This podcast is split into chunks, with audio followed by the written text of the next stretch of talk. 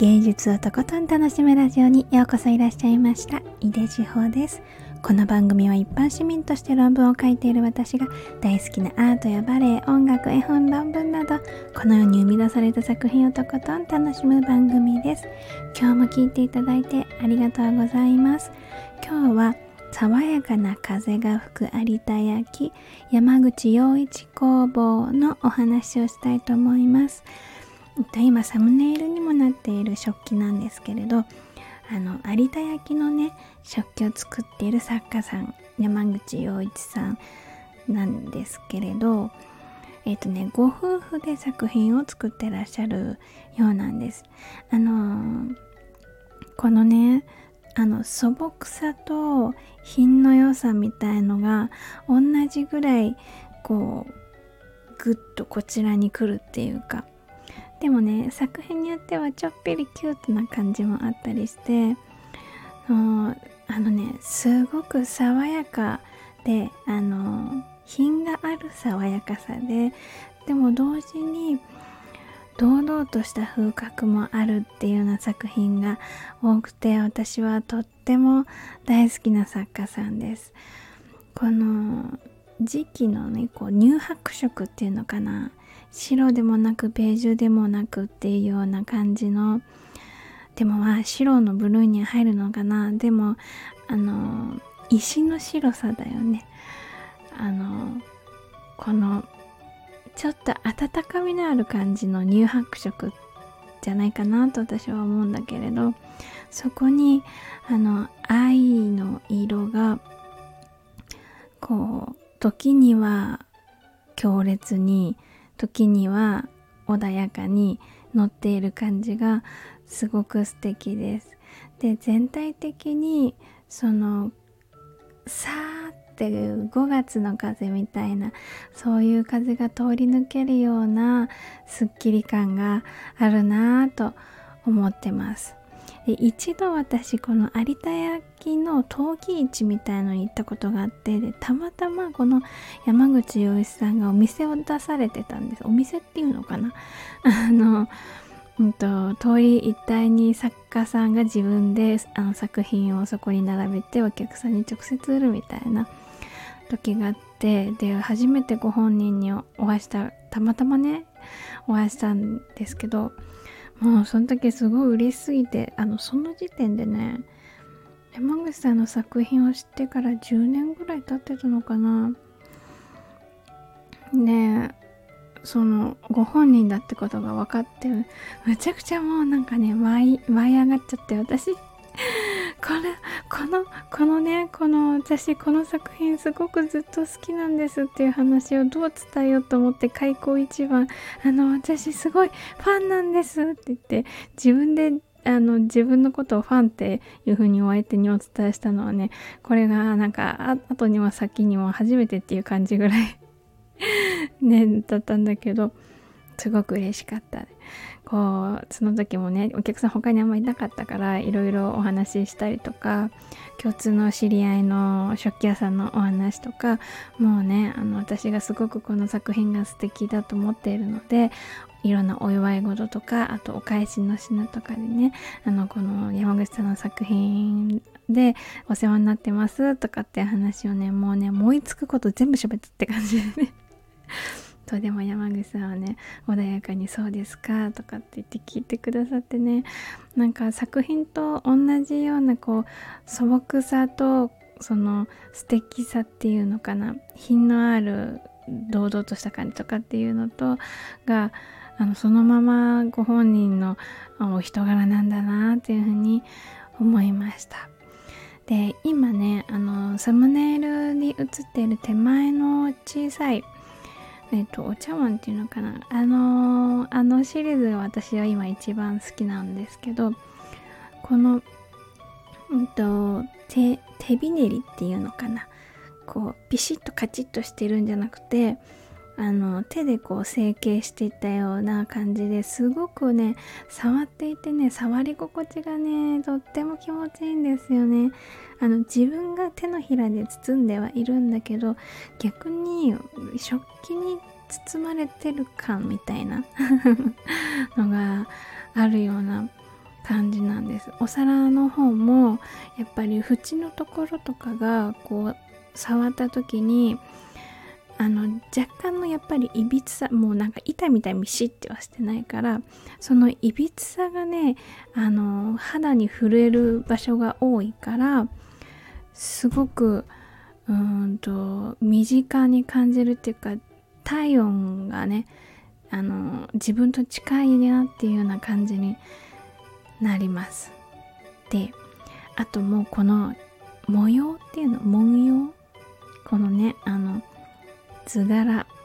がすごく大好きでえっとね調べたらね小花チラシっていう名前で山口さんは作品の名前として出されてたんですけど小さい花を散らしたものっていうような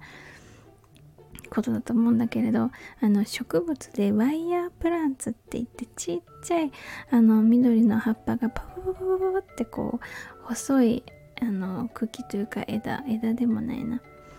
茎にいっぱいついているような植物があるんですけどそれにお花がついているっていうようなイメージですごくキュートなのに何て言うのかなしつこくなくてさっぱりしているっていうのが私大好きなんです。であともう一つね今日としてもね大好きって言いたい模様がもう一個あって花顧問っていう風に名前付けられてたんですけど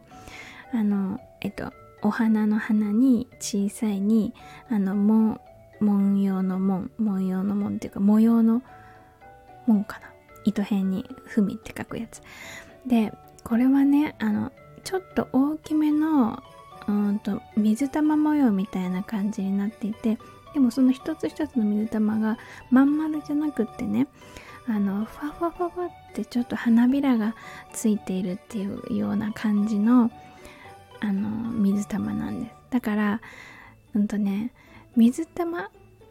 には全然見えないの。何て言うのかな。すごくね落ち着いている。私はあのハスの葉っぱとかああいう感じにあんでほどつるんとはしていないんだけれど池に浮かんでるハスの葉っぱを見るとちょっとあの水に浮いてるんだけど見てる方は地に足がついた感じとか私は感じるんですよね。そういう感じにねなれる食器というかあの模様なんです。でだから私ねあの実は山口さんの作品はすごくすごく好きなんだけれどもやっぱり作品を自宅で使うっていうのはやっぱりちょっと勇気がいる。いるのでなかなかねあの自宅の食器にあるものって少ないんだけれどそれでもやっぱり食器棚にねからこの作品をねちょっと出す時にはねふわってこうあの嬉しい風が吹くって感じでねもうねあのそれだけで笑顔になれる大好きな食器なんです。というわけで今日は爽やかな風が吹く有田焼山口洋一工房のお話をしました。続いてコメントのお返事のコーナーです。いただいたコメントはえっ、ー、と声でお返事をしています。今日は6月3日に放送したぼーっと論文を眺めるライブっていう放送っていうかライブですねライブ配信したんですけどこれはね論文をね読みたかったんだけどあまりにも眠すぎて読むっていう表現はちょっとなと思って眺めるライブにしました でそこにコメントいただいてますなおじさん紙の本が好きな人 SPP のなおじさんからいただきました。なんで夜ライブ教えてくれないのですか？笑いって書いてある。そうそうそう。あのね、なおじさんに、リクエストもらったんですよ。夜ライブしないんですか？って言って遊びに行ってみたいよって言ってくださって。そう。だからね、あの、この時はね、珍しく私、あの、あのー、コメントをコメントで、文字でお返ししてるんですけど、今夜もやりますっていうふうに言ってその時のライブだったかな。で直司さんね遊びに来てくださったんですけどそうそう。あのね最近こう直司さんに夜ライブやらないのっていうふうに言われってあ夜かあんま考えてなかったなと思ったんだけれどこれをきっかけにですね私最近夜ライブ配信するようになってとアーカイブ残したり残さなかったりなんですけどあの多分ね基本ライブは残さないかもしれない。なんでかっていうとあのこのスタンド FM のいし何来なんだっけこの一覧あるでしょ？あの放送の一覧みたいなのが。それが今まで私は自分の収録放送の中にちょびっとたまにライブみたいな感じで入ってたんだけど夜ライブをするとあの楽しいから何回もする何回もっていうかするじゃない？そうするとねあの収録ライブがね、うんと、どんどんね下がってっちゃう下の方に行っちゃうんだよね。別にあのー、下がってっちゃってもいいんだけど私の気持ちとしてはインスタの方でもそうなんだけどもう大好きなことを喋って大好きなこうものが並んでる状態っていうのがすごく贅沢だなと思ってたんですよね。自分のまあ自分で喋って自分で作ってそれを自分で眺めて満足するってどうなのって感じもするけど。でも私はそれがね嬉しかったんです。だからでそれそこから比べるとライブは、まあ、そこまで並べるほどじゃないなと思ってそれでちょっとライブはねあの残す残さないは割と,、うんと考えてこうって 思いました。そうそうだからねなおじさん夜ライブのヒントありがとうございましただいたい私夜眠いって言ってるけど またね、タイミング合えば、あの、この放送聞いてくださってる皆さんにも、あの、お会いできたら、お会いできたらいいなと思います。えー、なおじさんコメントありがとうございました。というわけで、今日も最後まで一緒に楽しんでいただいてありがとうございました。井出志保でした。